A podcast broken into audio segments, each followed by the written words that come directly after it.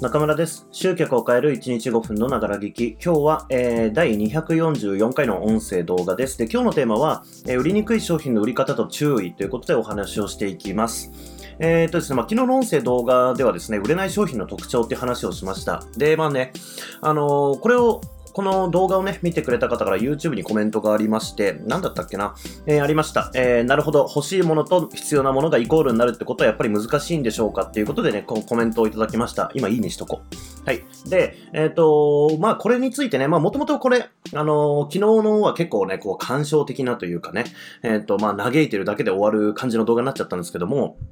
あの、まあ、改めて言っとくとね、まあ、それで不適されるとかね、そういうことがこうやりたかったわけではなくて、まあ、もちろんこれ解決策とかね、じゃあどうするべきなのかっていうのを話をしようと思っていました。まあ、それが今日なんですけれども、まあ、やっぱり、あのそうは言っても、あの、売り方っていう風にね、今日のテーマにつけてますけれども、そうは言っても、やっぱり売れ、売れやすい商品と売りにくい商品はあります。で、それは昨日も言った通りで、えー売れやすいのは、えー欲しいものですね。で、えー売りにくいものは必要なものなわけですね。これ、まあ、英語で言うと、そのニーズとウォンツっていう風に言われていまして、まあ、マーケティングの世界ではね、ニーズではなくてウォンツを売ろうということで、ウォンツ欲しいもの。で、ニーズっていうのは必要なものですね。うん。っていうところを言われています。なので僕たちは基本的にはこう、ウォンツを売るようにしましょうっていうのが基本路線なんですけれども、まあそうは言っても、まあそれだけやってたらお客さんのためにならないわけですよね。うん、昨日も言いましたけども、あの、やっぱり専門家の目から見たときに、えー彼らに何か解決策を提示できるのが、やっぱ専門家なわけですよね。で、専門家から見たときに、うん、例えばダイエットとかもわかりやすいですけれども、あの、やっぱり短期間で、あのーハードなトレーニングをして、で、糖質制限をして、みたいなことをやるっていうのは、まあ、基本的にはやっぱり、あの、結果は出るかもしれないけれども、長期的な目線で見たら良くないと。うん。で、まあね、糖質制限やめたらまあすぐ太るわけですし、あの、一生続けられる方法じゃない。だからこそそうじゃなくて、こっちをやった方がいいんだ。みたいなことってやっぱあるわけですけれども、そうは言っても、でも欲しいのはみんなすぐに痩せる方法なんですよね。だから、えーまあ、あの、いわゆるパーソナルトレーニング系のね、えーものっていうのはこの数ヶ月で痩せますっていうね、基本的に3ヶ月で痩せましょうみたいなことが多いわけですけども、まあそういうのがやられていて、かつ売れているっていうのがあるわけですね。でも、えーもう一回言うと、それだけ売ってるとお客さんのためには長期的に見たときには、あの、ためにはならないってことですよね。だから僕たちは何をするべきなのかっていう部分で、えー今日の売り売り方なんですけれども、まあ、これが、いわゆるこう、マーケティングの世界で言われる、まあ、教育っていうものですね。まあ、基本的にあんまり教育って言い方僕はあんま好きじゃないですけども、あの、まあ、いわゆる教育って言われる部分。まあ、要は、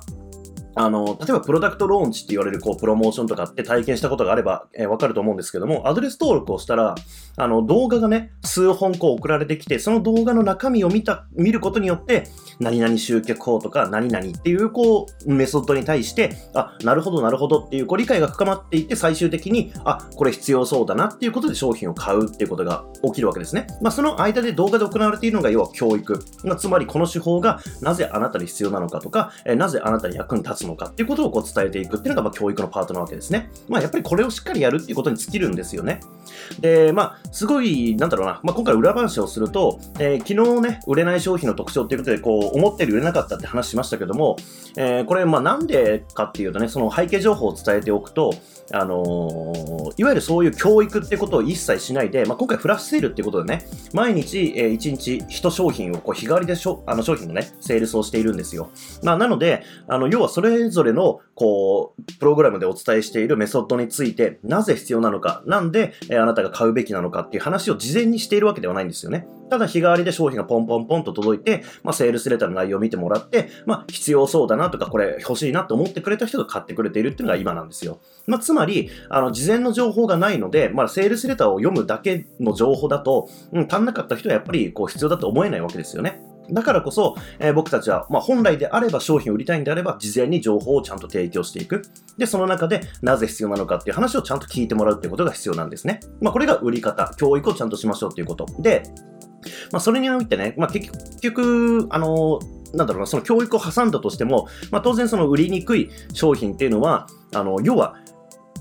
この地点にいる人が、あの、もう欲しいと思っているものが、まあ、こんぐらい近くにあるものだったらすぐに買えるじゃないですか。でも、うん、イメージとしては、この、この人が思っている、えー、欲しいと思っているものに対して、必要なものっていうのはこんぐらい遠くにあるんですよ。だからこの階段をちゃんと作んなきゃいけない。だから、欲しいと思ってれば階段段差は全然ないですけども、なんならもう横にあるみたいな感じですけど、あのー、教育っていうことで、このステップをいかに登ってもらうか。で、えー、必要な商品とか伝わりにくい商品とか、めちゃめちゃ本質的で、あの、みんながこう気づけてないような、えー、本当に必要なことだったりすると教えなきゃいけないことがたくさんあるので、ステップがすごく大きくなる。だから、えー、例えばプロダクトローンチとかっていうのは4、5本の動画を使うわけですね。ここをちゃんと埋めるために。まあ、こういうのが、えー、売りにくい商品を売る方法です。で、注意点としては、あの、まあ、例えばローンチでもそうですし、メルマガでもそうですけれども、あの、要は自分の話を聞いてもらう必要があるわけですよね。そう、教育をするためには。じゃあ、教育する、その必要なだっていうことを知ってもらうために話を聞いてもらう必要がある。ってことは、まず最初の登録段階っていうのは、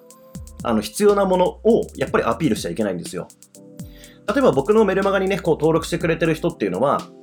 あの、僕がね、じゃあ今回売れなかったのは何かっていうと、チャレンジモデルっていうね、新しい、こう、新しくないんですけど、まあビジネスモデルについてのものだったんですよ。ただ、僕のメルマガに登録するときのオファーっていうのは基本的に多くの場合は、えー、まあコンテンツビジネスの始め方、もしくは、えー、アドレス登録ページの作り方っていうすごく具体的なね、で、かつ、えー、まあ、見込み客の人であれば頭の中にその言葉がもうあるわけですよ。ランディングページとか、えー、コンテンツビジネスって言われた時にイメージがつく。逆にチャレンジモデルって言われたらチャレンジモデルって何だっていうふうになるわけですよね。まあ、つまりこのイメージの違い。これがやっぱり登録されやすいものになってくるんですよね。具体的な方が。だから、入り口とかフロントエンドコンテンツ、最初に買ってもらうコンテンツっていうのは基本的には欲しいものを買ってもらう。売る。で、それを買ってくれた人とか登録してくれた人に改めて、まあ、メールとかね、アドレスをいただけてる状態なので、しっかりとこう連絡を取り合うことによって、えー、メールを送ったりとかすることによって、まあ、いわゆる教育ってことをやっていくことによって、最終的にまあ、我々が相手のためになると思うような専門家の目から見て、こうすればうまくいくんだっていうものを、